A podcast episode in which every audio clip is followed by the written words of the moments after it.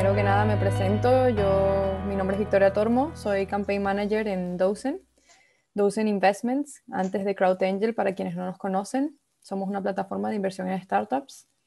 Gracias por, por asistir a todos. Bienvenidos a, este Dozen Talks online.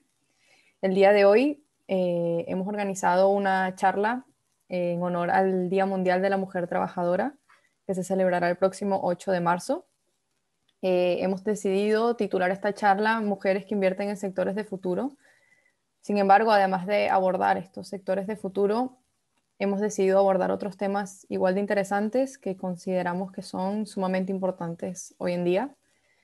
Para ello, tenemos la suerte de contar con cuatro mujeres maravillosas que destacan por su trayectoria profesional y conocimientos, no solamente en el campo del emprendimiento, sino también de la inversión y en un momento tendré el honor de presentarlas para que sean ellas quienes lideren esta charla. Un poco para ponernos en contexto sobre la situación de, la temática actualmente, según los datos que hemos analizado, entre un 9 y 10% solamente de las mujeres a nivel mundial son inversoras. En Dozen eh, tenemos un porcentaje un poco más elevado, sin embargo sigue siendo bajo, tenemos un 15% de mujeres inversoras.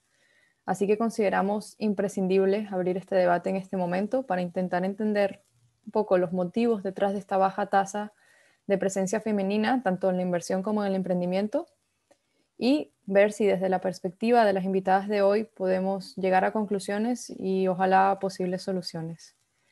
Vamos a abordar temas como la educación financiera, analizaremos si estos datos están ligados a la ocupación de mujeres en cargos de responsabilidad, si hay determinados sectores que por defecto atribuimos a la presencia o interés femenino y muchos temas relacionados a esta temática que también irán surgiendo porque la idea es que sea una conversación dinámica entre nuestras participantes. El debate durará aproximadamente una hora.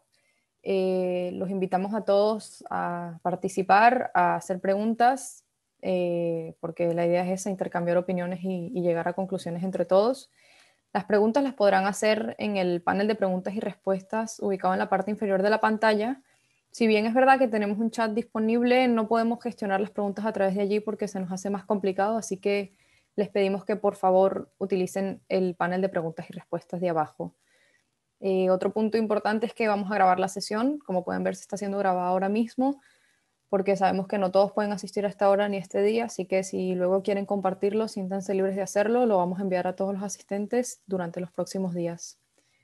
Ya no me quiero extender más porque no se trata de, nosotros, de mí en este momento, así que doy paso a las participantes, hago una pequeña introducción de todas y, y empiezo por Raquel. Raquel Valero es emprendedora en serie, inició su carrera a los 20 años fundando su primera empresa y desde hace 7 años es cofundadora y CEO de Playfilm, eh, Playfilm es una participada de Dozen y Playfilm, mediante una potente tecnología basada en vídeo interactivo e inteligencia artificial, ayuda a la captación de leads para las grandes empresas. Eva Miner es gestora de equipos, mentora e inversora. Eva, además de invertir en otros activos, conoce muy de cerca y muy bien el mundo de la inversión en startups y tenemos el placer de, tenerla como, como, inversora.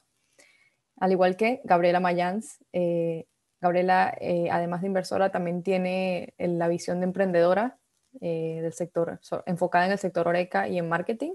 Y Gabriela además es escritora.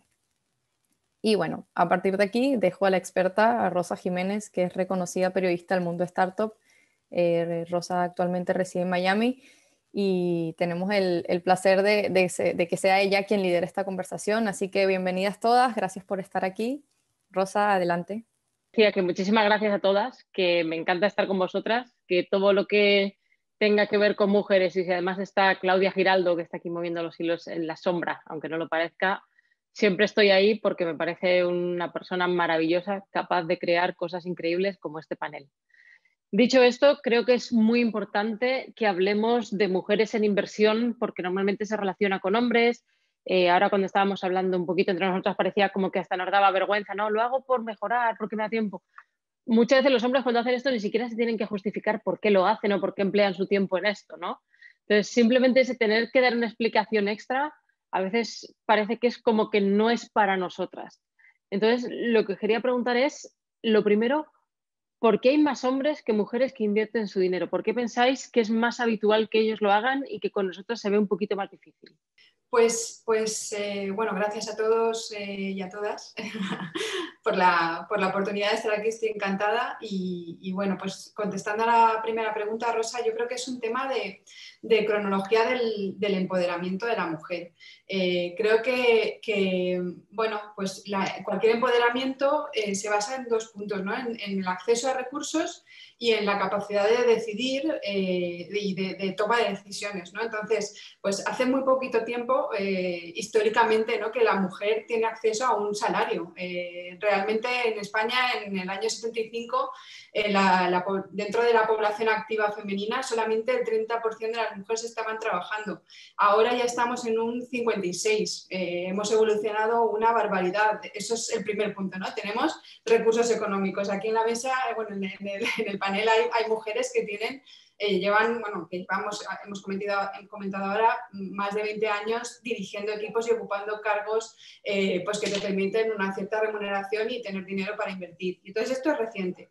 Luego, en segundo lugar, creo que tradicionalmente nos han educado más a las mujeres pues, para dominar un presupuesto doméstico y no para, como muy bien decías tú, Rosa, para, con la mentalidad de, no, no, eh, este dinero es mío, voy a invertir y voy a eh, pues a sacar una rentabilidad. Esto también es reciente.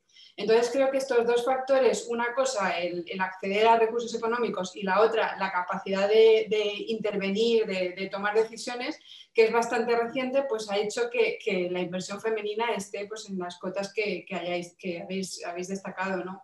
Creo que es una ola y es una gota de aceite y es una realidad y en muy pocos años eh, pues vamos a ver una diversidad y, una equiparación. ¿Cómo lo ves tú, Gabriela? Hola, buenas tardes. Eh, muchas gracias por la invitación a participar en este evento. También tengo que agradecerlo. La verdad es que es un honor estar aquí. Y bueno, estoy completamente de acuerdo con lo que ha dicho Raquel. Eh, el rol que hemos tenido la mujer hasta, hasta que poco a poco nos vamos empoderando y empezando a tomar cargos de responsabilidad en las empresas ha sido un largo camino.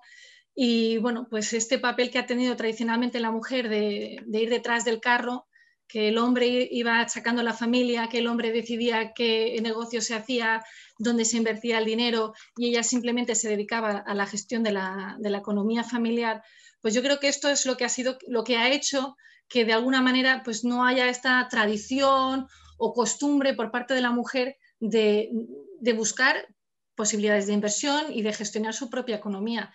Pero yo voy a dar un paso más allá. Es que yo creo que hay una gran falta de educación financiera en este país. Sea, no es un... Se nota más en el hecho de que las mujeres eh, realmente invierten muy poco o invertimos muy poco en general.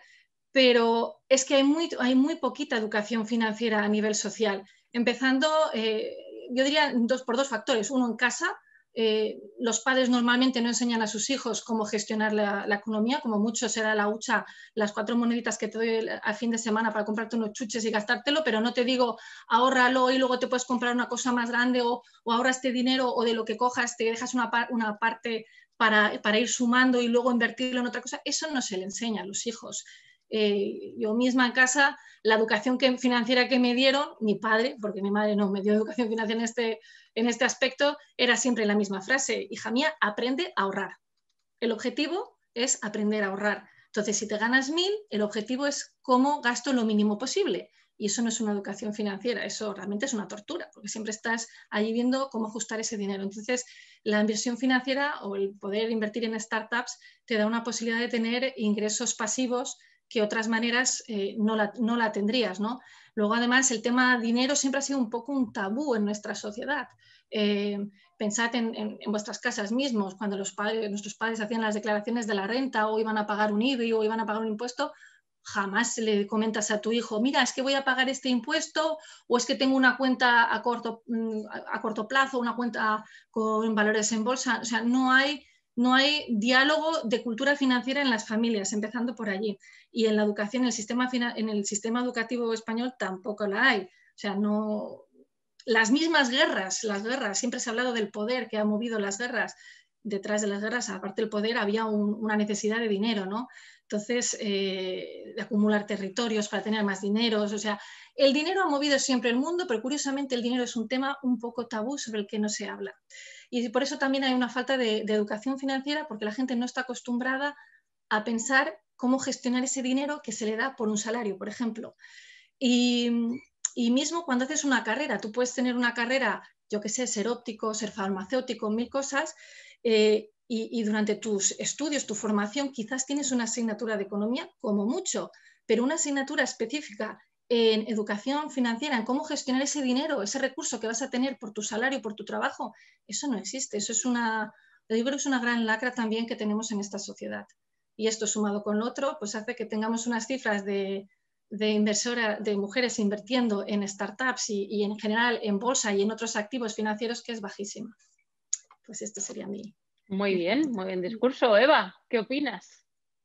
Bueno, pues nada, daros las gracias a Dousen por la invitación, a los asistentes por compartir este ratito con nosotras. Vamos a ver si entre todos conseguimos un consenso ¿no? para, para impulsar este, este sector.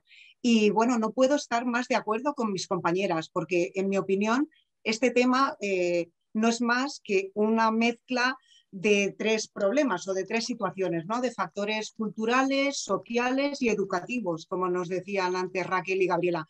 A ver, eh, que es una obviedad de que la mujer nunca hemos estado por delante en el tema de las finanzas, está clarísimo, ¿vale? Que existen una serie de tabúes también.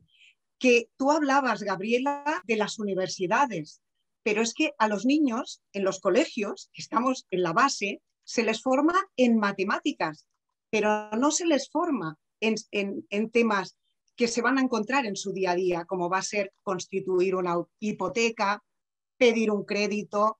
O sea, no, no saben eh, transformar esas matemáticas en lo que luego va a ser pues, un, un, interés o un capital.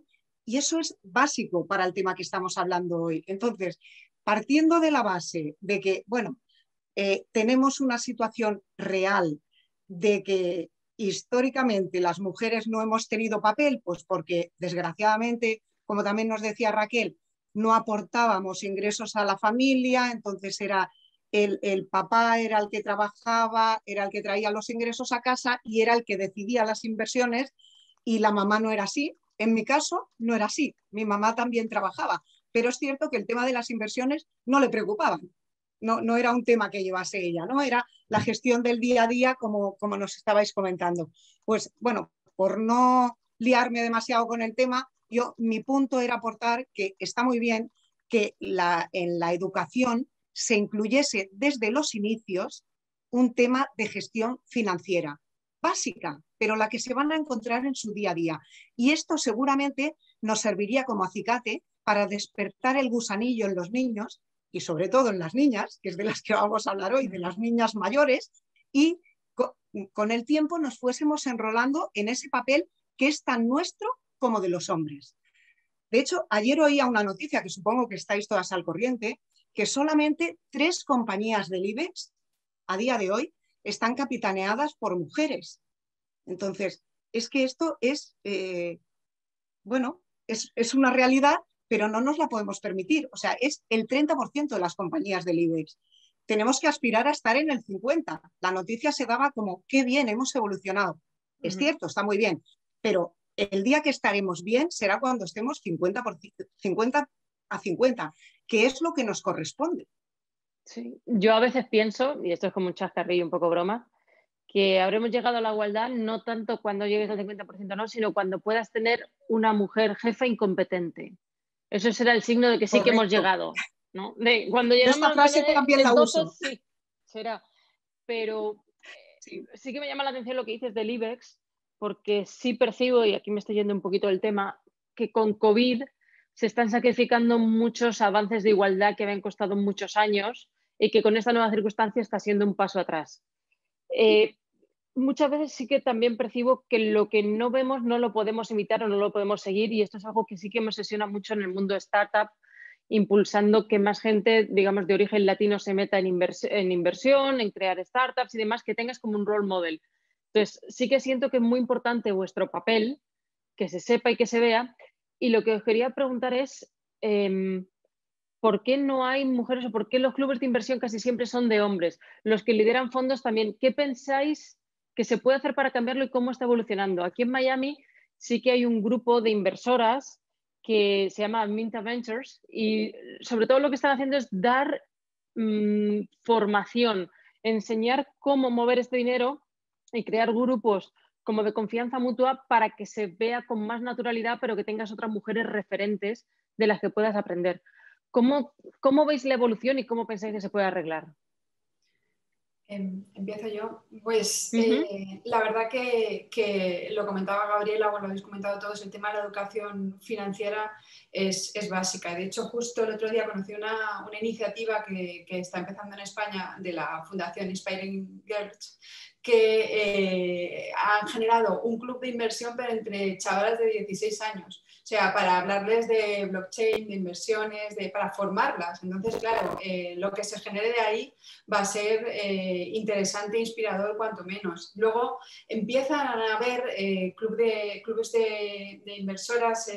últimamente estoy viendo a Elena Torres de We Rock Capital en todos los sitios eh, es cierto que, bueno, pues son iniciativas que, son noticias que no deberían ser. Me ha gustado mucho el símil rosa de cuando tenga una jefa incompetente. es muy bueno y creo que, son noticias que no deberían ser noticias, pero que, bueno, que alentan ya un, futuro esperanzador. En nuestro caso, a mí me gustaría muchísimo que, tener pues, más presencia femenina en nuestro, en nuestro cap table, que, bueno, eh, tenemos una presencia femenina dentro de, de TCA eh, hay inversoras y, en algunos otros inversores hay, hay gestoras de, cartera, también inversoras, pero creo que tenemos un 3%, no llega al 2% de todo lo que es nuestro, nuestro cap table. Entonces, creo que hay, mucho, hay mucho por hacer y la, respuesta para mí otra vez es el tema de educación financiera, de roles, de, de bueno, pues la tendencia que, que, recogemos y que está, está cambiando. Eh, ese es un poco el, mensaje. Es, es, positivo ¿no? en ese sentido. Totalmente. Em, hablabais también de educación, ¿no? De no lo vemos en casa, eh, no se nos enseña cómo pensar, o lo que habláis de enseñar matemáticas, ¿cómo pensáis que se puede enseñar esto en el colegio? Os hablo un poco de mi caso, creo que mi caso ha sido un poco distinto porque mi padre siempre, toda la vida ha sido profesor y estaba más en el mundo académico y mi madre era ejecutiva y estaba más en el mundo comercial y demás. Entonces, los roles han estado quizá para lo habitual cambiados, pero yo no lo percibí como tal porque lo vi como lo normal, ¿no? De quizá mi madre tenía más posibilidades de tener una carrera profesional y mi padre más pues del lado académico intelectual y era él el que estaba más en casa, nos cuidaba más, pero también nos enseñaba más cosas o la, cómo hacer la declaración de la renta y cosas que, que siento que no son lo habitual, pero que yo lo vi con mucha naturalidad. O sea, para mí está siendo más el, como, como dicen aquí, el reality bite, ¿no? La bofetada de realidad que te llevas cuando ves que lo que para ti era normal no es lo normal en otras casas. Entonces, ¿cómo pensáis que se puede normalizar eh, este papel en, en, los hogares o los role models y darle educación financiera a los chavales? Yo creo que desde la ESO se está intentando, no sé hasta qué punto, pero al menos ya sí que tienen una asignatura de economía antes de llegar a la universidad, cosa que creo que nosotros no tuvimos como tal. Bueno, yo pues creo arranca si quieres. Dale, Gabriela. Ah, vale. Perdona, pensaba que me tocaba. Sí, te has tirado el ruedo. venga ahí, dale. bueno, no, está muy bien. La verdad es que lo que dices es totalmente verídico y, es que hay muy poquitas mujeres en cargos de, dirección de las empresas. Luego también depende por sectores. Igual hay sectores pues, más dedicados a la salud o a la moda, donde los cargos pesados con, mujeres pues, eh, es un porcentaje más elevado pero yo que sé, banca mismo, pues hay muy poquitas banqueras en cargos de, poder, ¿no? Ana Patricia Botín y poquitas más, poquitas, muy poquitas. O sea, la verdad es que depende de los sectores. Eh, queda un gran camino. Mm, lo que es a nivel de la gestión de la economía doméstica mm, tiene que dejar de ser el, objetivo, sino que ser eh, dominar tus finanzas y aprender a invertir, pero con, cabeza, ¿no? Eh, ¿Cómo hacerlo? Pues eh, por una parte la juventud tendría que tener un modelo de, educación en, los centros educativos, porque no creo que lo van a buscar otras partes. Está muy bien que tengan una asignatura de economía, la verdad es que en nuestra época no la tuvimos, pero claro, economía te hace entender un poquito el funcionamiento de lo que hay a tu alrededor, ¿no? Pero no te hace aprender a gestionar tu dinero, a saber lo que es un fondo, eh, de renta fija o lo que es un eh, plan de pensiones o las características que tiene o lo que la bolsa o un producto derivado, yo que sé, un futuro, eh, una opción. Es que es un poco diferente ¿no? el, el, enfoque. Por lo tanto, yo creo que tendría que haber una asignatura relacionada con esto, con el día a día, ¿no? Eh, temas prácticos, incluso diría, de, nuestras vidas, porque hay muchísimas cosas que cuando uno acaba la educación básica o incluso una carrera, luego se encuentra que no las sabe porque es que no se las han enseñado a lo largo del camino. Y son cosas que si supiéramos, pues eh, de alguna manera nuestras vidas serían un poquito más fáciles, ¿no? Eh, yo qué sé, saber que tienes que dedicar siempre una parte al ahorro y otra parte a la inversión y diversificar una cartera, pues, eh, o diversificar tus inversiones, pues son cosas que, son básicas y que mucha gente las desconoce.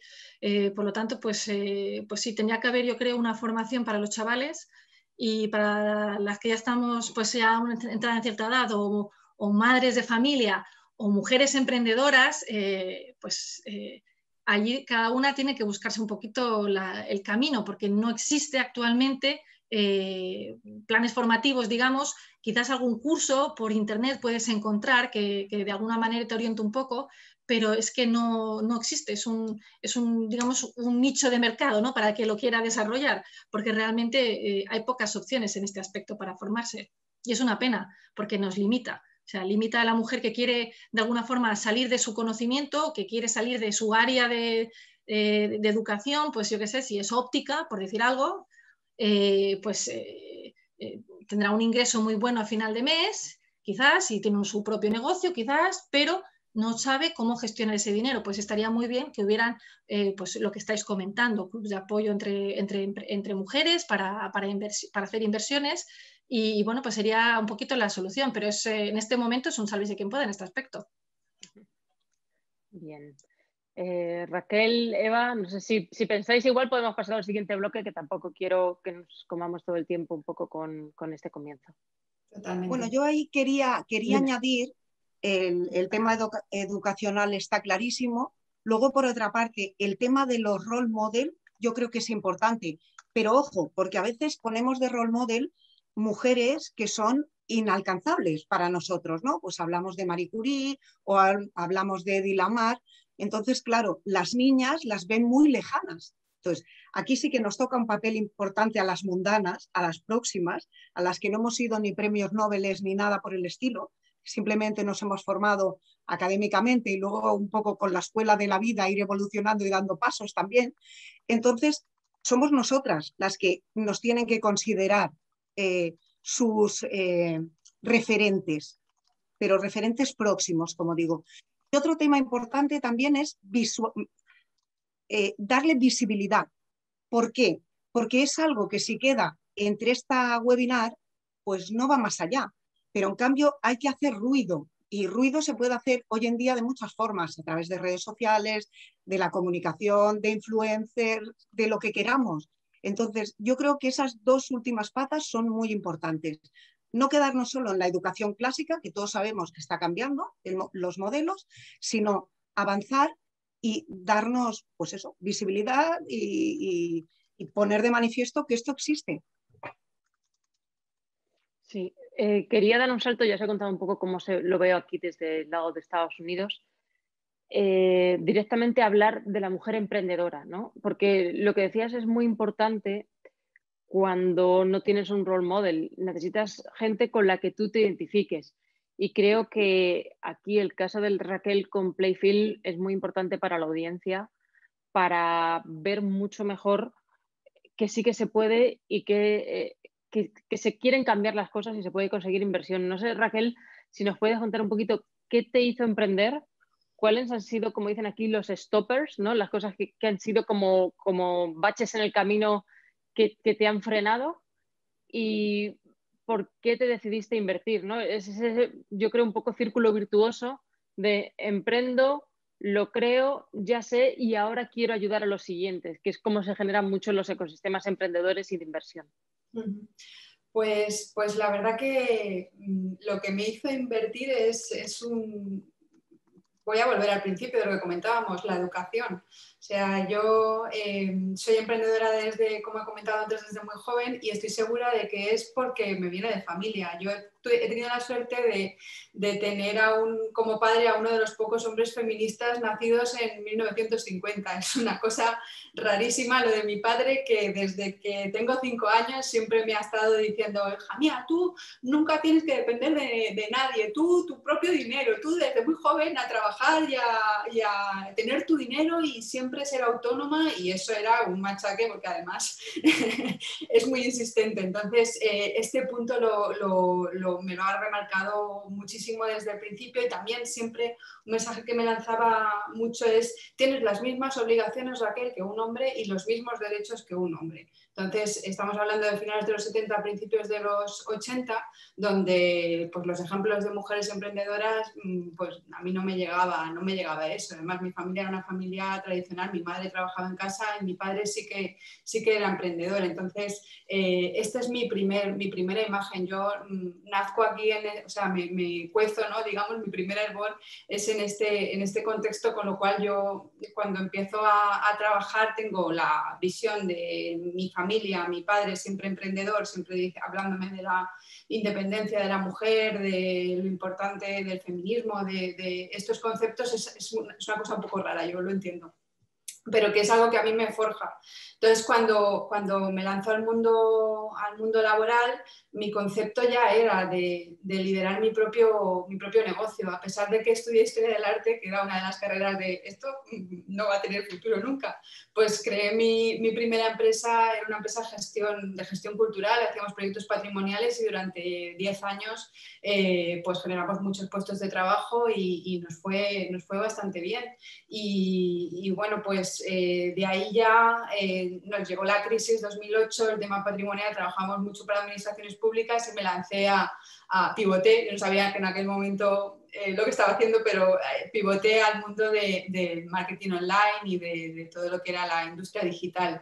Y, bueno, ahí ya pues surgió, conocí a mi actual socia, Rafa Navarro, y ya fundé Playfilm hace siete años y el resto, el resto es historia. Entonces, la, por qué soy emprendedora, por qué me lanzo a emprender, yo creo que por un tema educacional. Si esto estuviera como muy, fuera muy capilar y estuviera como muy normalizado en la sociedad, habrían muchísimas más mujeres emprendedoras, porque como decía mi padre, los mismos derechos, las mismas obligaciones, las mismas capacidades, esto es obvio, ¿no?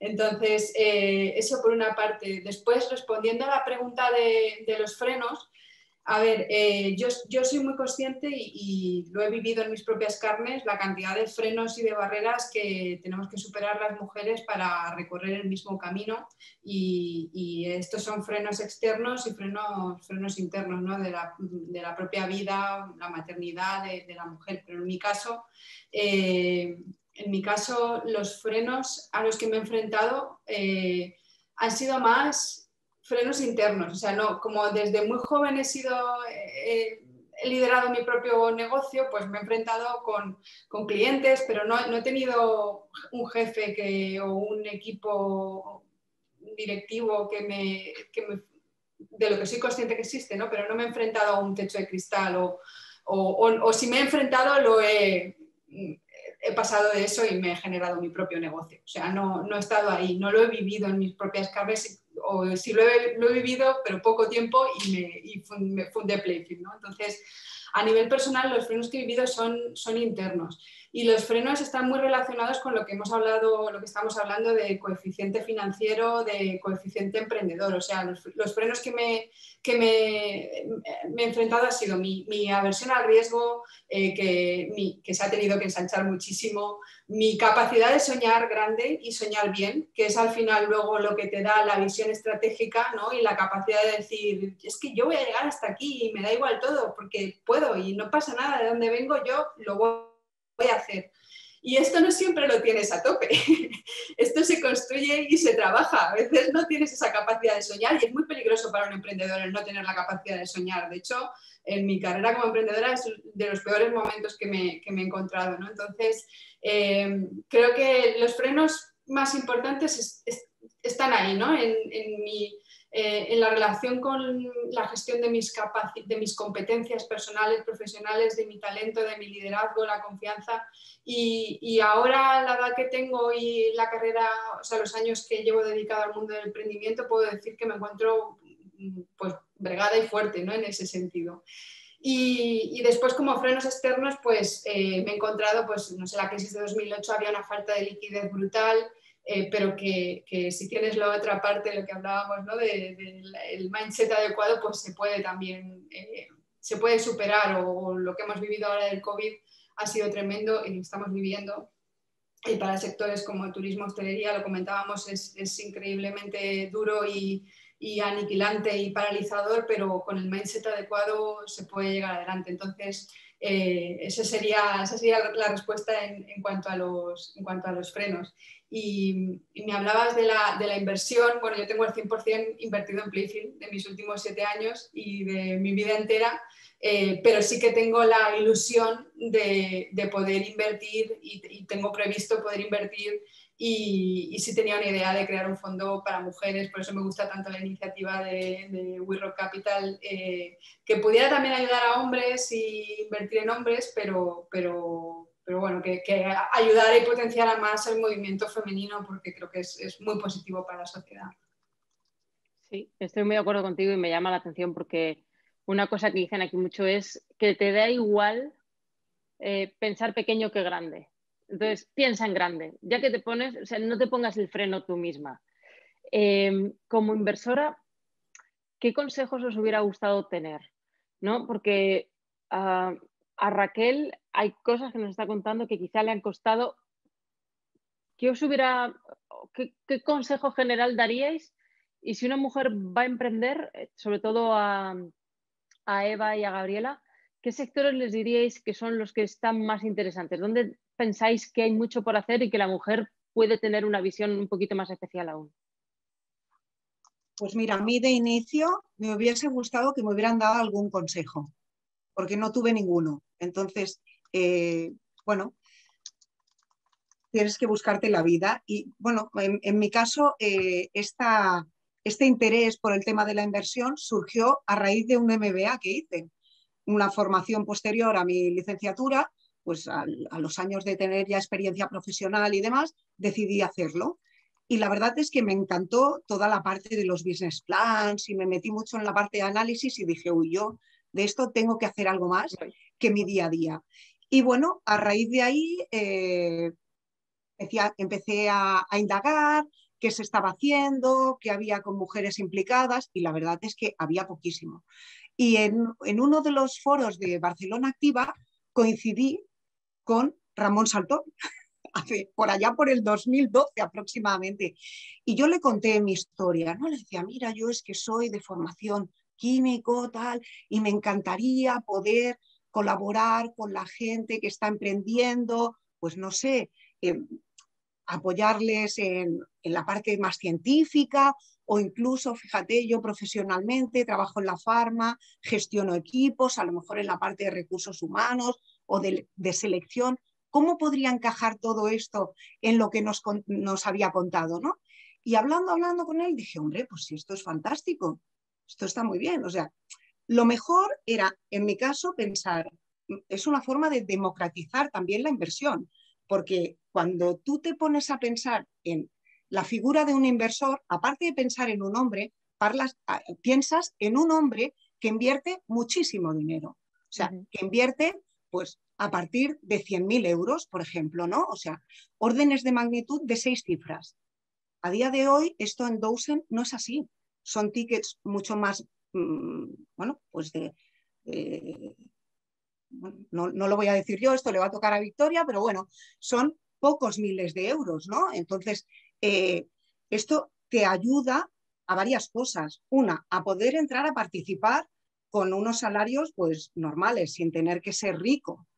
Por otra parte, eh, te ayuda también a pensar eh, que puedes participar en más de un negocio, ¿no? Porque una de las cosas eh, de la inversión, lo importante es no dedicarse a un único sector y a un único tipo de empresas, sino diversificar, porque precisamente estas empresas son muy interesantes por el momento de vida en las que nos estamos incorporando, que a día de hoy nos estamos incorporando en compañías que están en fase de vida sí, que, son bueno, pues valoraciones de alrededor de los 2 millones de euros, donde tienen un potencial de rentabilidad altísimo, pero también tienen un potencial de riesgo muy alto. Con lo cual, consejo para las inversoras es, ojo, lo que inviertas tiene que ser un dinero que no vayas a utilizar, es más, que estés dispuesto a perder en su totalidad, porque en el primer año de vida de muchas startups, pues como todos sabemos, nueve de cada diez eh, startups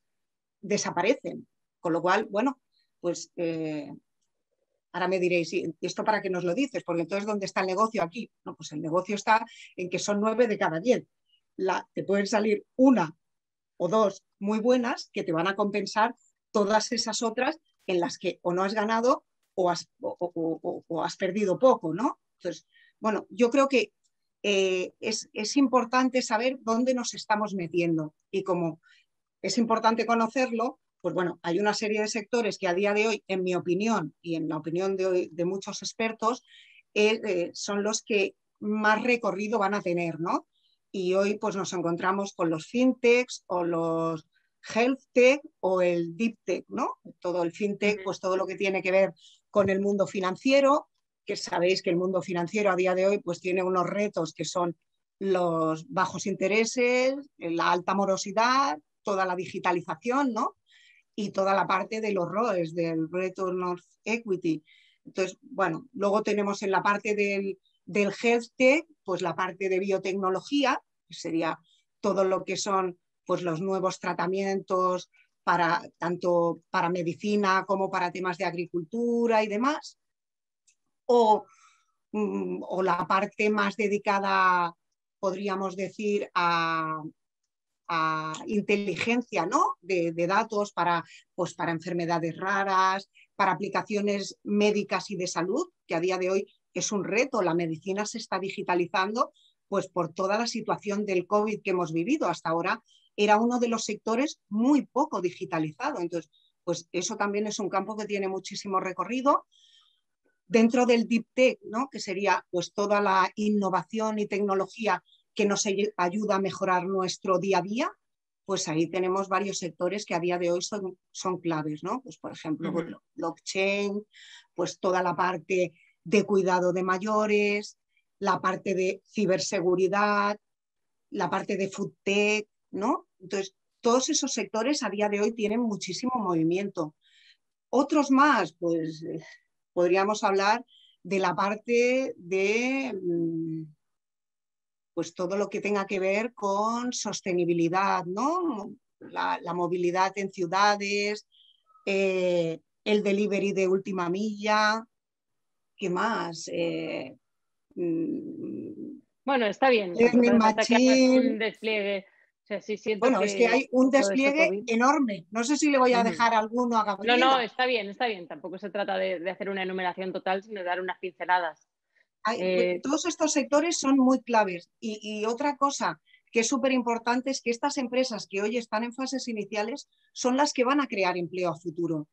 Son más necesarias que nunca. O sea, es el momento de apostar por ellas, porque las grandes corporaciones, las noticias que nos están dando, cada día es que van a disminuir sus puestos de trabajo. En cambio, estas necesitan crear porque están en plena expansión. Entonces, bueno, pues eh, este sería mi apunte ahí en sectores. También he de decir que Dawson, de todas estas, tiene alguna de ellas ya participada, ¿no?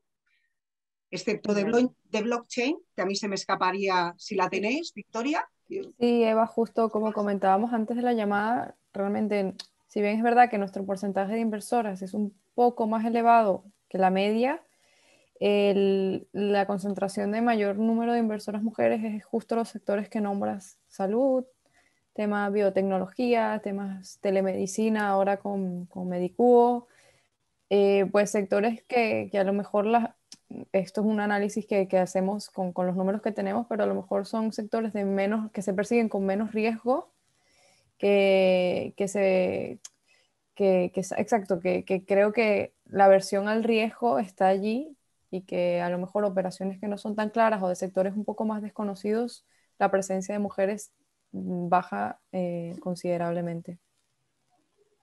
Genial. Gabriela, ¿cómo lo ves tú? Bueno, estaba escuchando a Eva hablar y, me he acordado de cómo yo entré en el, en mundillo de la inversión en startups y fue precisamente a través de una mujer, que es Karen Prats, cuando fundó Pop-Up Places. Eh, es curioso ¿eh? que una mujer pues invitó a otra mujer a, a, invertir y allí conocí The Crow Angel y bueno, me animé a más, a más inversiones y muy contenta hasta ahora, todo muy bien. Eh, Consejos que yo le daría a una mujer que quiere invertir eh, en startups. Eh, lo primero es que sea un dinero que no necesita. Es importantísimo porque es una inversión que no es líquida. O sea, si tú compras un valor en bolsa, por decir algo, y lo quieres vender mañana o pasado mañana, no pasa nada. Pero si tú inviertes en una startup, hasta quizás medio año, un año, dos años, tres años, no vas a ver ese dinero si lo ves como, ya, como bien ha dicho Eva, tiene un riesgo la inversión en, empresas eh, de reciente creación o startups que tienen poco recorrido, eh, pero lo bueno que tiene es que las que, se, realmente salen adelante normalmente te, aportan una rentabilidad eh, que compensa los posibles fracasos que hayas podido tener en tus elecciones de, inversiones. otra, otra recomendación que yo daría es no meter todo el dinero que puedas tener para inversión en una misma empresa. Diversifica. Y diversifica en empresas preferiblemente de sectores diferentes. ¿Por qué? Pues porque a mí me encanta el sector turismo, pero si tuviera todo metido en turismo, ahora tendría un problema, por decir algo, porque es un sector muy tocado por la pandemia. Entonces, como el futuro es un mundo incierto, pues mi recomendación es diversificar. Tienes un dinero X que sabes que no lo necesitas, lo quieres invertir, lo repartes en diferentes inversiones y que sean preferiblemente inversiones que no tengan correlación entre ellas. Em, luego otra, otra, bueno, otra recomendación, otra, otro punto de vista que yo quiero aportar es que eh, pues es el, punto de vista de, de, la ética. ¿no? Cuando tú inviertes, invierte en algo que para ti tenga valor. ¿Por qué? Porque es un dinero que tú vas a dar a una empresa que tiene un objetivo, que tiene un porqué, un para qué, y tú estás ayudando a alguien a realizar un sueño, a realizar un desarrollo de un proyecto. Entonces, ese desarrollo, ese proyecto en el que vas a invertir, en el que tú vas a meter tu dinero y, vas a arriesgarlo, entre comillas, bueno, entre comillas no, vas a arriesgarlo, eh, pues bueno, pues tiene que ser eh, una cosa que para ti tenga un significado. Es decir, si yo soy vegetariana, por decir algo, pues hay una, y sale una, propuesta de inversión de una empresa que está desarrollando un nuevo sistema de, cortar, de corte de fiambre o de matar animales o cualquier cosa, o de cuero lo hecho con animales, yo qué sé, cualquier cosa que no coincida con mis valores, pues no inviertas porque estás, eh, eh, está yendo contra, contra tus principios. Por lo tanto, yo creo que el tema ético y valores es importante a la hora de seleccionar eh, en lo que invertir. porque cuando, invierto, una cosa que hago yo es, me digo, bueno, este sector, esta empresa, me gusta su proyecto. Si yo tuviera el tiempo, el conocimiento y el equipo, ¿yo desarrollaría algo así? Y si la respuesta es que sí, pues para mí es un punto a favor de esa empresa, porque está en sintonía con mis valores. Entonces, yo os animo a que invirtáis en cosas en las que vosotras creáis, ¿vale? Porque, eh, yo creo que es una congruencia que, que, debemos de tener las personas al fin y al cabo donde metemos el dinero. Y bueno, y, un comentario más, eh, esto es una, frase de Warren Buffett, que la inversión debe tener una base racional.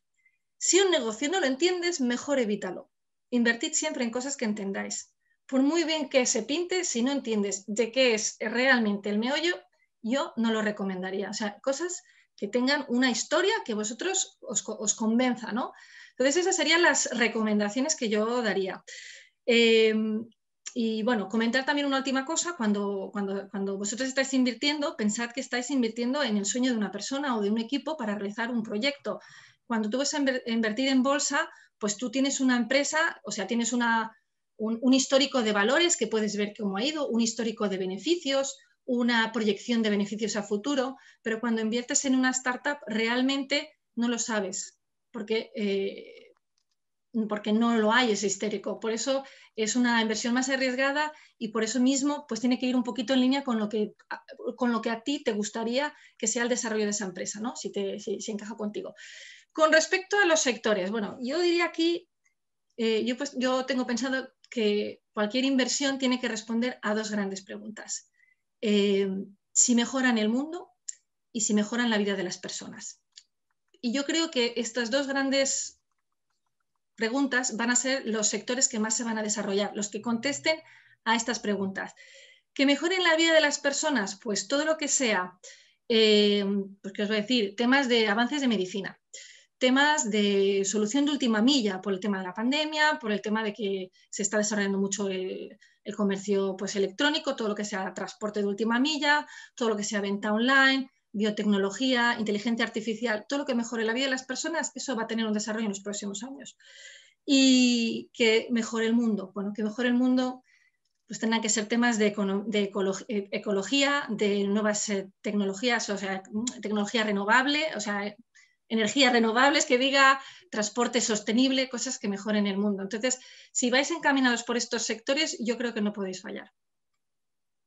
Genial. No, me encanta lo que está diciendo porque es muy interesante. Quería preguntaros eh, a las que habéis invertido, creo que sobre todo Gabriela y Eva, eh, ¿en qué startups habéis invertido? Si se puede contar, ¿cuál sería vuestro portfolio? No necesariamente en Dozen. Si es en Dozen, bueno, pues nos encanta, pero eh, ¿cuáles serían las primeras?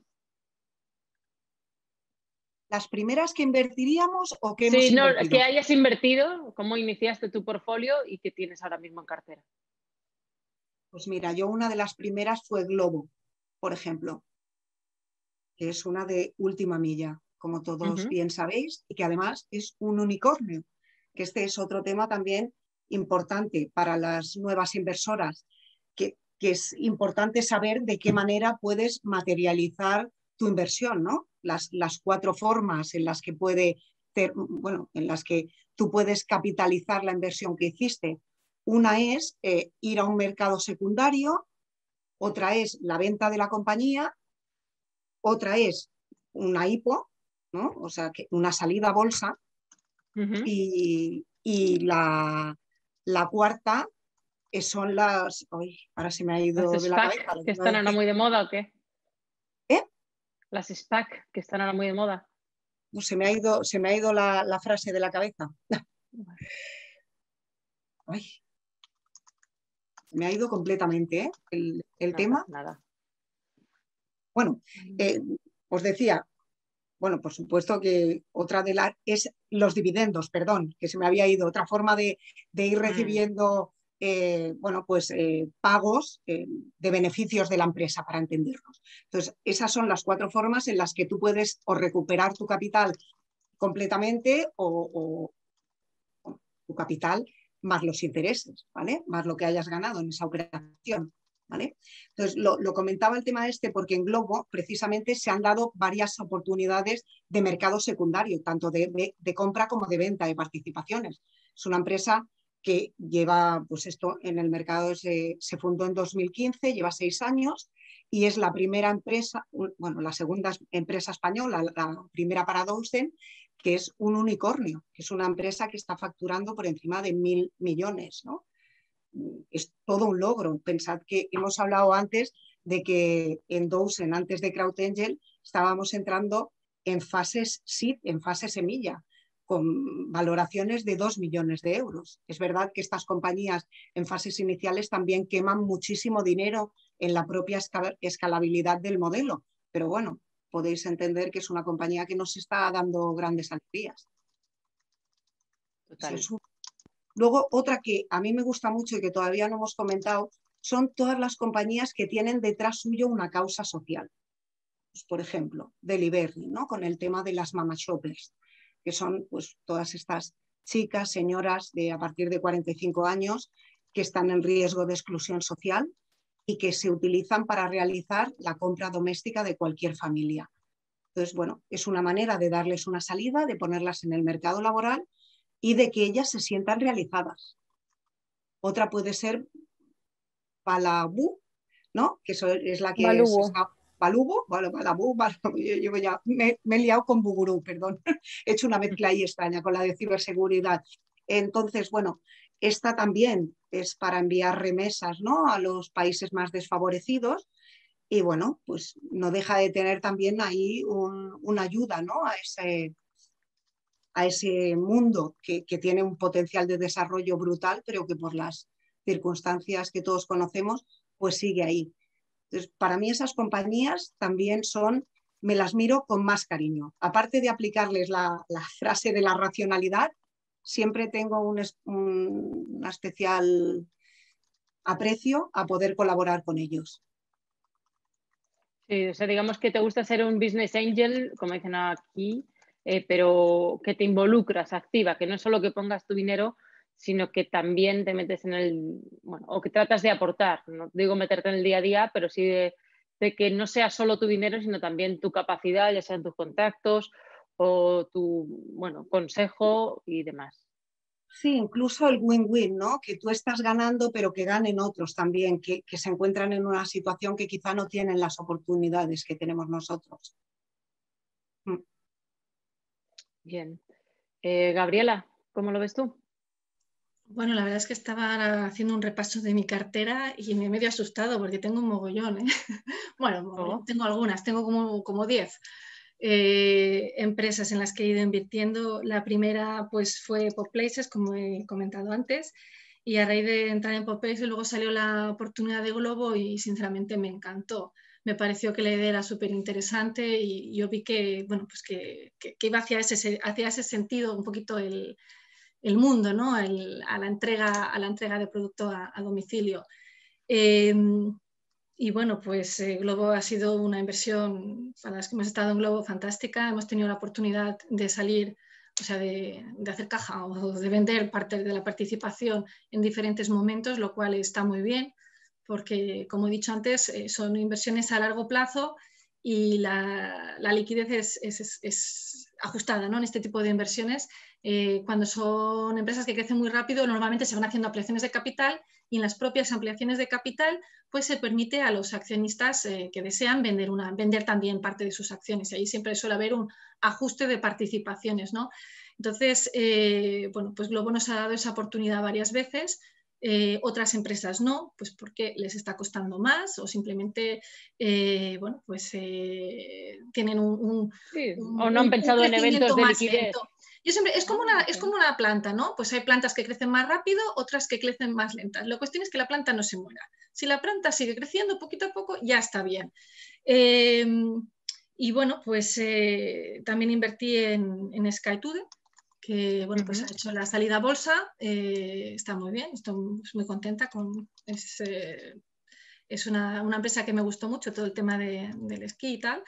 Em, y luego tengo un par de, de inversiones, pues eh, temas de turismo, que a mí me gusta el turismo, soy del sector turístico, siempre he estado relacionado con el turismo, pues estoy en Stay for Long, que es, bueno, tema de, ¿cómo se dice?, compra vacacional, compra de paquetes vacacionales, bueno, estancias eh, de larga duración, eh, pues para hacer un poquito la competencia Booking, que no está mal. Es, eh, como digo yo, una, alternativa más porque se están centralizando todas las compras de hoteles en portales. ya es más complicado que la gente vaya directamente al hotel. Normalmente va a un portal a buscar, normalmente. Y también tengo pues otra participación en, en esta no fue a través de 12, fue por otra empresa. Y bueno, pues como yo hago tours eh, en Cantabria, pues dije, oye, pues esta empresa hace tours en toda Sudamérica. Pues me gusta, es como lo mío, pero a lo grande, pues vamos a invertir, ¿no? Es lo que digo, pues que las inversiones tienen que tener un poquito una lógica que, coincida con, digamos, con, tu filosofía, ¿no?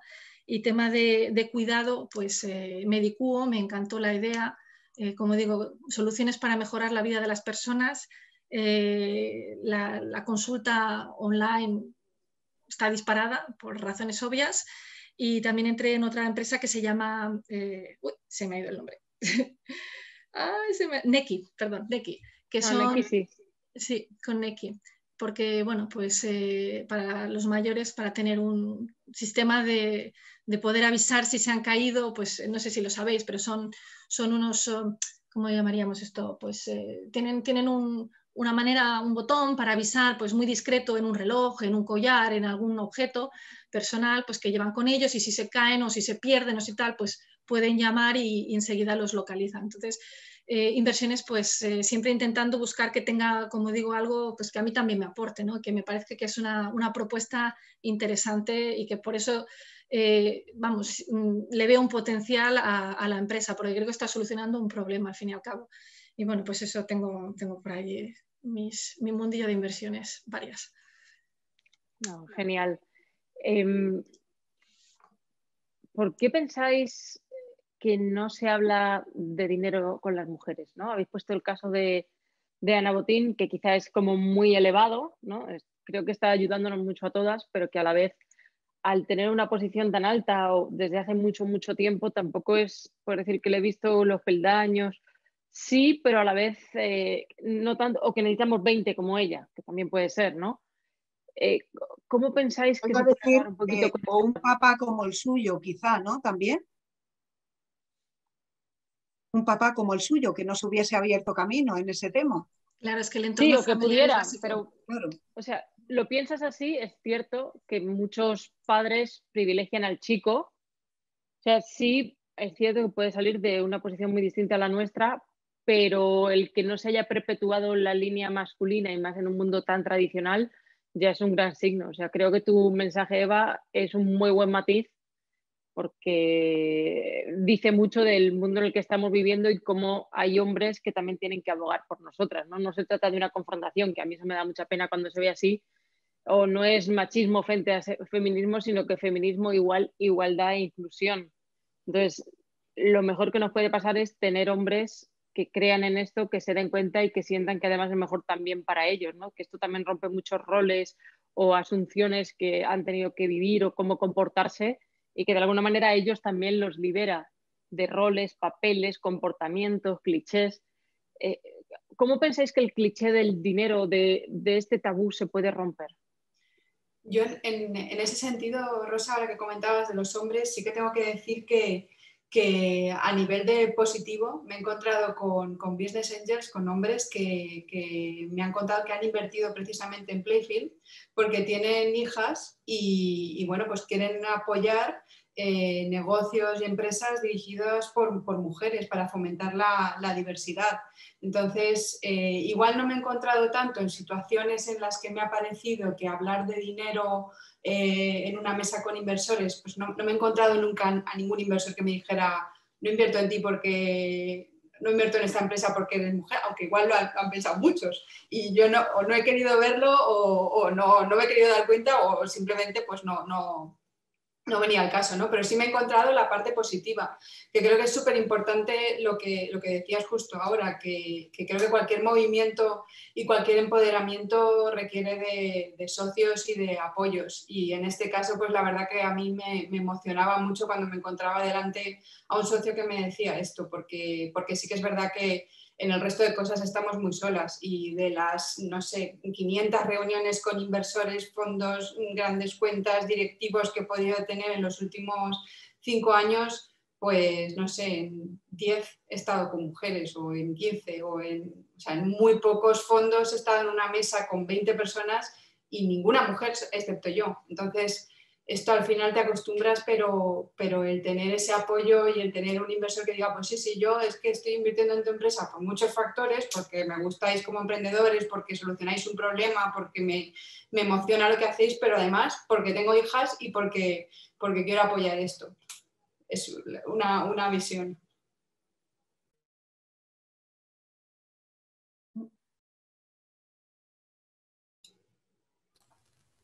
Rosa, no, no podemos oírte, creo que silenciaste. Perdona, perdona, sí, sí, estaba muteada. Eh, palabra de 2020, lo estás en mute. Te quería preguntar, Raquel, tú como emprendedora y en este punto, ¿cómo has notado en qué se fijan los inversores? ¿Cómo has ido modulando un poco el discurso para conseguir que te presten más atención y que a su vez recibas más eh, inversión? Pues, pues en las fases iniciales de, la empresa eh, es, muy difícil atraer inversión porque, bueno, yo creo que, tenemos que demostrar lo indemostrable.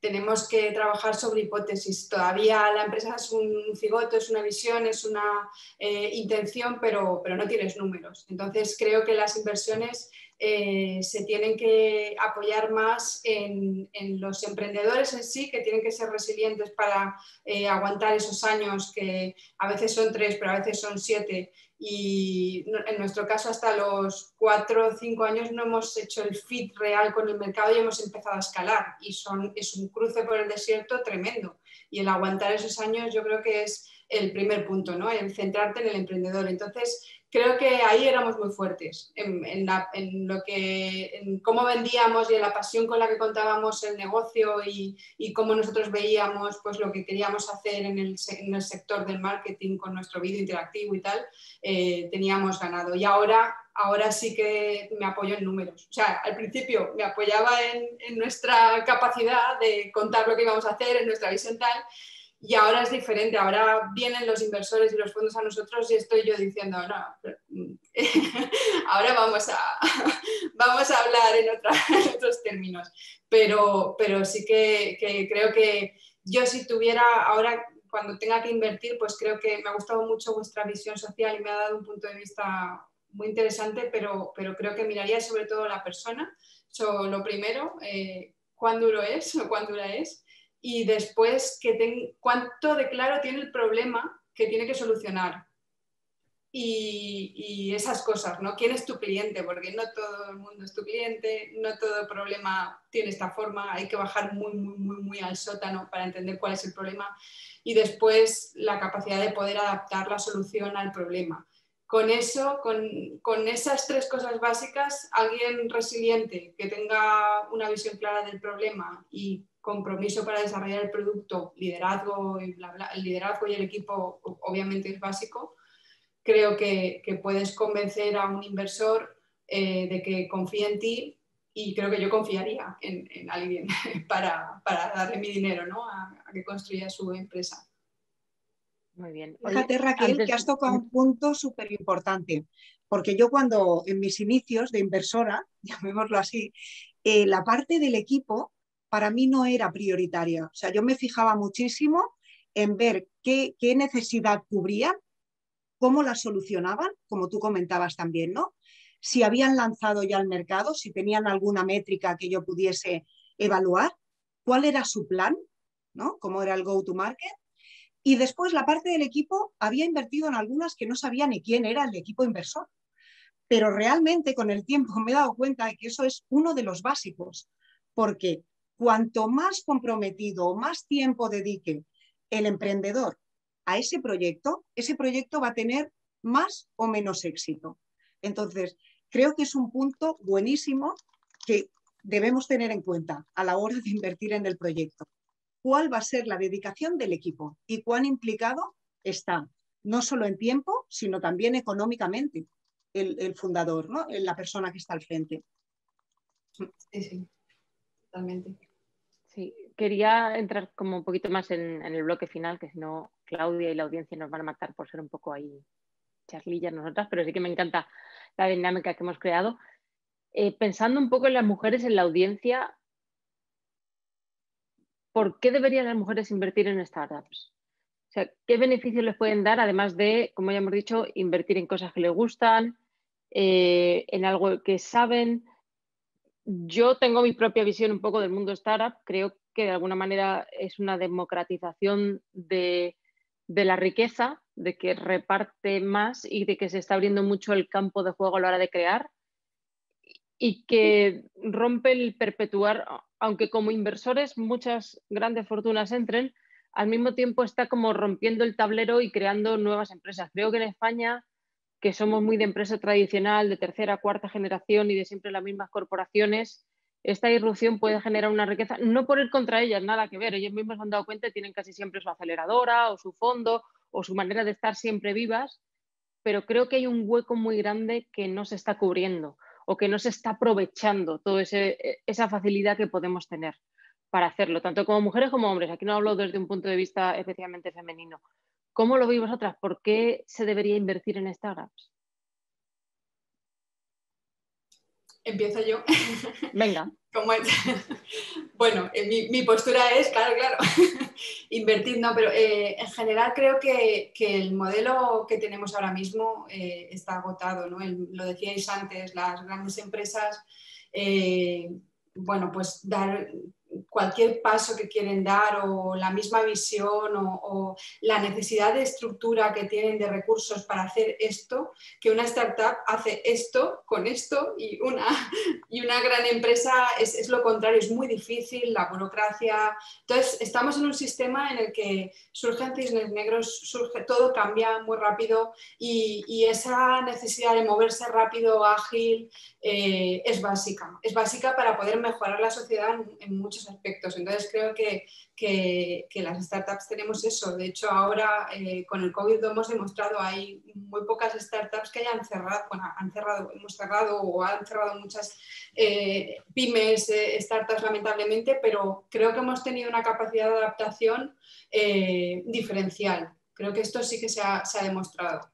Y, cuanto más se invierte en este tipo de estructura, una estructura con un gobierno corporativo ágil, dinámico, nosotros, por ejemplo, nos gestionamos con Holacracia, que eh, es, un modelo de gestión diferente, basado en empoderar a, a todo el equipo, el liderazgo es es diferente. Nosotros nos cargamos un círculo o creamos otro, un círculo es un departamento sin ningún drama, sin nada, solo focalizados en, los clientes y solo focalizados en mejorar lo que hacemos, en aportar un valor.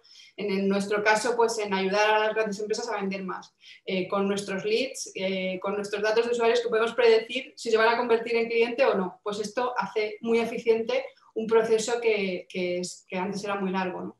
Entonces creo que invertir en este tipo de, estructuras mejora la, sociedad y que lo hagan mujeres aporta una, personalidad, una diversidad, un, punto poliédrico de visión que es básica. Yo creo que vamos en una muy buena dinámica y, creo que debemos perpetuarlo pues, siguiendo, con el empuje que tenemos ahora mismo. Me encanta. ¿Vosotras cómo lo veis, Eva? O... Siento que quizá Gabriela es la que menos estás participando, que está bien, ¿eh? Yo es por equilibrar, que no te hagamos aquí. Ah, vale, ningún problema. Yo es que, como habíamos dicho, un orden, pues eh, para no saltarme de vale. si no se habla Bueno, pero aquí ha surgido. no vale, vale, vale, estupendo, estupendo. Era por si eres tímida. Estupendo, no, no, para nada.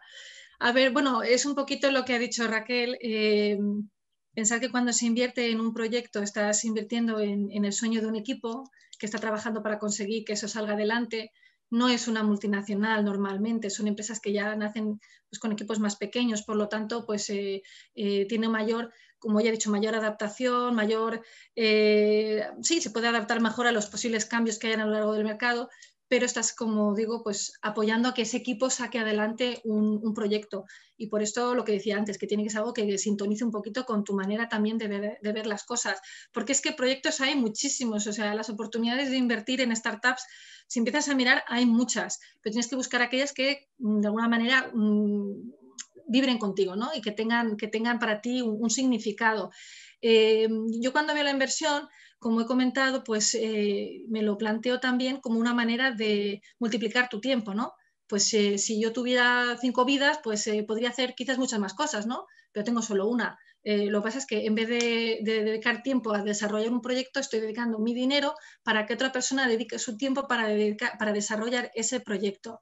Por lo tanto, pues eh, vuelvo un poquito siempre mismo, la al mismo tema, pero yo creo que es algo muy importante porque además creo que eh, los, proyectos en los que la gente invierte, que realmente sintonizan con ellos, mm, suelen, suelen ir bien, digamos, suelen ir bien porque los entienden, porque saben qué filosofía hay detrás.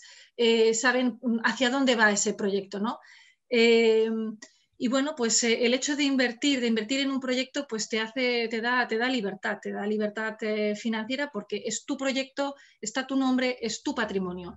eso es muy importante, ¿no? de alguna manera te hace, te hace más libre porque estás generando un ingreso pasivo, estás generando un ingreso en el futuro para que tú pues no estás trabajando activamente, está trabajando otra persona a la que tú has, delegado o has dado tu dinero, ¿no? Por lo tanto, el, trabajo, el dinero trabaja por ti mientras estás dedicado a otras cosas, lo cual está muy bien. Eso es un, factor muy importante que yo eh, pues, gustaría reincidir, ¿no? Eh, y bueno, y también el hecho de que estés invirtiendo en una empresa que tiene poca liquidez y que te dará un rendimiento en un tiempo X, hace que no te veas tentada si has invertido en bolsa, por ejemplo, pues oye, es que ha subido un 5%, es que ha subido un 10%, voy a vender ya, voy a vender ya. Pues no, esta de aquí, el día que te, dé rentabilidad, pues igual te da como mínimo un, un 20, un 30, un 40, un 50 o te, triplica la, rentabilidad o la inversión que has puesto, ¿no? Entonces, eh, eso es, eh, pues es algo importante porque muchas veces cuando invertimos en cosas muy líquidas, enseguida eh, tenemos la tendencia a, vender en cuanto hace un poquito de beneficio y luego dices, jo, si me hubiese quedado, pues todavía habría ganado más, ¿no? En cambio, cuando, cuando van, las cosas van por pérdidas, siempre aguantamos como unos campeones allí viendo cómo cae el valor y a ver si recupera, ¿no? Entonces, esto es un tema también, pues, eh, pues para tener en cuenta, ¿no? Que el hecho de, invertir, pues, eh, es un poco o a las a blancas o a negras. Si sale bien, te va a ir muy bien. Si sale mal, pues puedes perder todo tu capital invertido, ¿no? Y por eso lo que estábamos diciendo antes. Y nada, yo animo a, todas las mujeres a invertir en proyectos en los que crean, en proyectos eh, que les vean buena, un buen equipo. El, buen, el equipo es importantísimo porque al fin y al cabo son los que van a llevar adelante el proyecto. Eh, mirad mucho el equipo.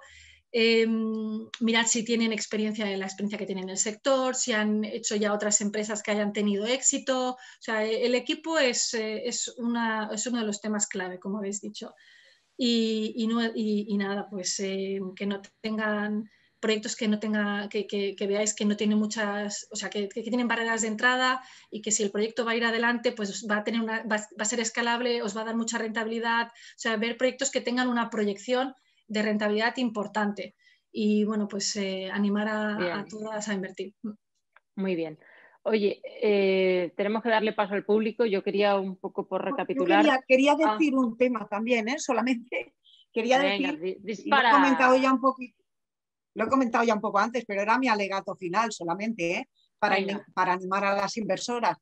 Yo creo que estamos en un momento muy complicado y excepcional económicamente hablando y que es el momento de que todos aportemos nuestro granito de arena. Y una forma de hacerlo es eh, a través de las inversiones en startups, porque como decíamos antes, estás apoyando a la, creación de empleo, ¿vale?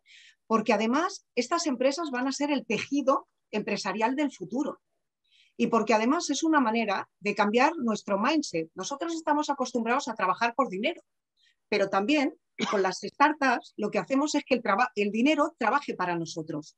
Con lo cual, bueno, pues es una manera de complementarnos, ¿no?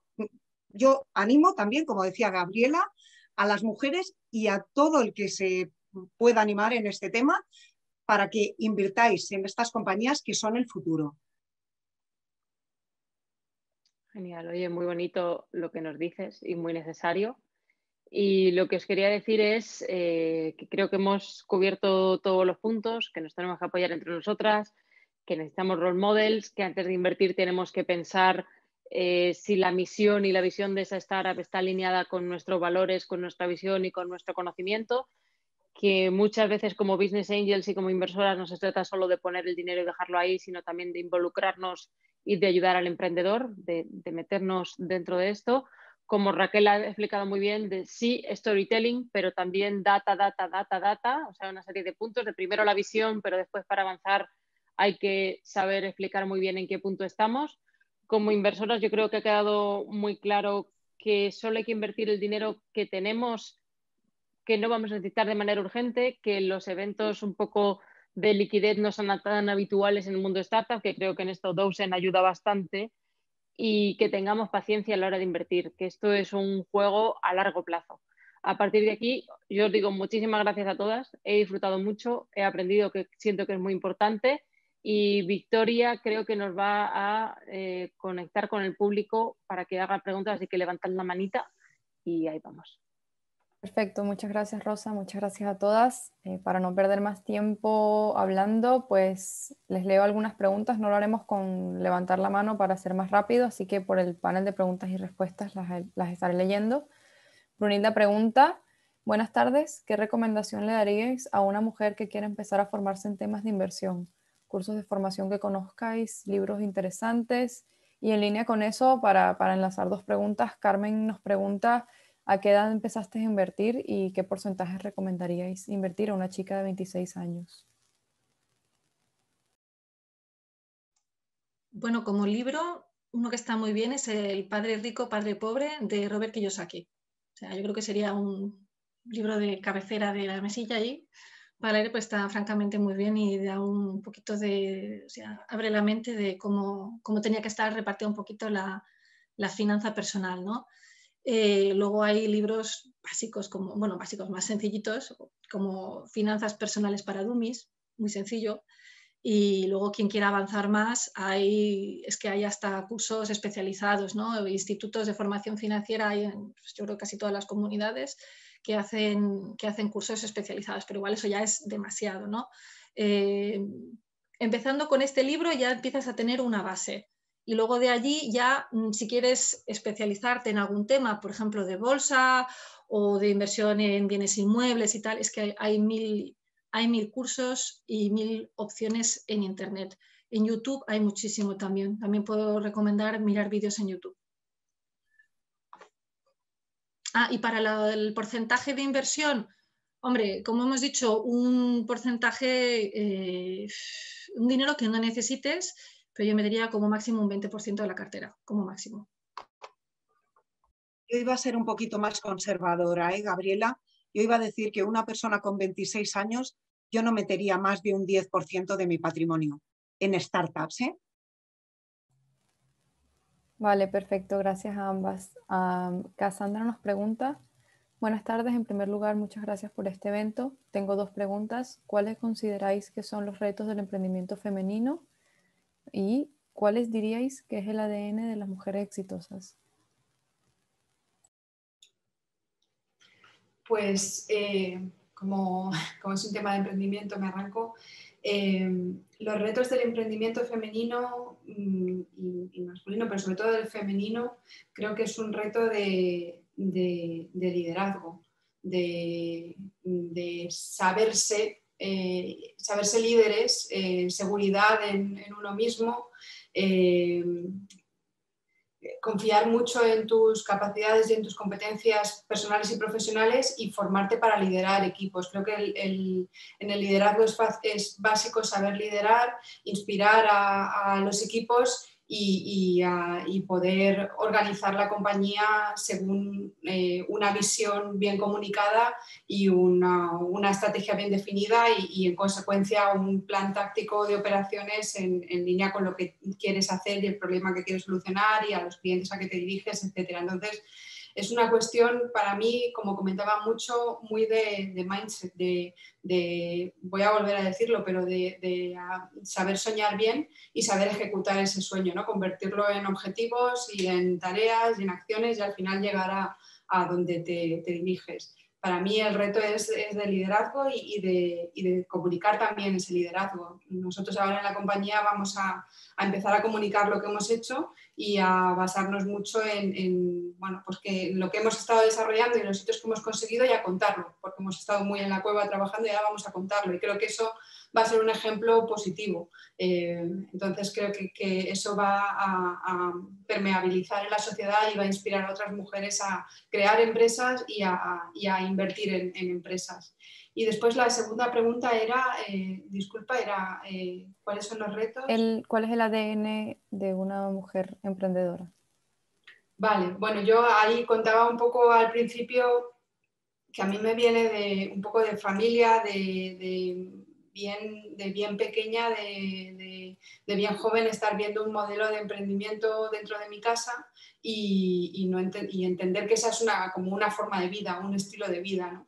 Y creo que eso pues igual no es muy, no es muy usual, pero, pero creo que es lo que, lo que vemos en, en, la más tierna infancia es lo que nos impacta. Entonces, si volviendo al punto uno, somos capaces de comunicar y de, y de quitar el miedo, de un poco bajar la aversión al riesgo eh, en, en, la sociedad en general a emprender y sobre todo en, en lo femenino, ¿no? en la mujer, pues se van a generar un montón de modelos de mujeres emprendedoras, de mujeres CEOs, de mujeres líderes, que va a hacer que se normalice. Y pues no sé, la, generación que ahora tiene 5 o 6 años, pues igual ve, eh, o menos, o que está por llegar, ve un, panorama empresarial, pues no solo de, los, iba a nombrar a CEOs, no voy a hacer, pero de, de, presidentes y CEOs que hay ahora, que solo cuando piensas en un CEO o en un presidente, pues te vienen imágenes de hombres, eh, pues no, igual tienen una visión más equilibrada y más de, pues,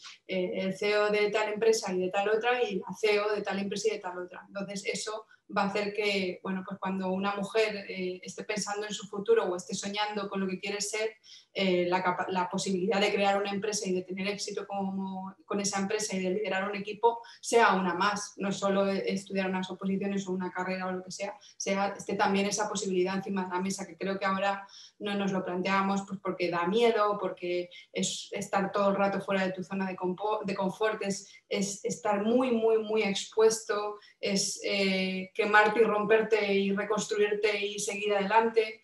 Y, es duro, pero la recompensa eh, para mí es, increíble. La, forma de vida del emprendedor es, eh, no, se puede comparar con, nada. Es, para mí es la, pues, significa un modelo de vida, una forma de, de vida. No conozco otra. Muchas gracias Raquel. Eh, por, por, tiempo no termino de leer todas las preguntas, pero, pero bueno, los invito a continuar este debate cuando publiquemos la grabación del webinar en nuestras redes sociales, a mantener viva la conversación, como comentaron todas durante el webinar, que no se queden solo un webinar en una reunión, en unas preguntas y respuestas, que se traduzcan en acción y que de aquí a un año podamos ver las cifras con un cambio considerable, no solamente de tres, de tres empresas en el IBEX, sino de muchas más, del 50-50. Y, y muchas gracias a todas por estar aquí, fue realmente enriquecedor y esperamos continuar repitiendo estas dinámicas y estos encuentros. Como lo dije al inicio, el webinar fue grabado, así que contarán con la grabación los asistentes y quienes se apuntaron y no pudieron asistir también la tendrán. Así que pueden verlo luego, compartirlo y hacer eco de, esta gran iniciativa. Gracias a todas otra vez. Muchas gracias. Ha sido un placer y gracias a la audiencia por estar ahí. Gracias. Hasta luego.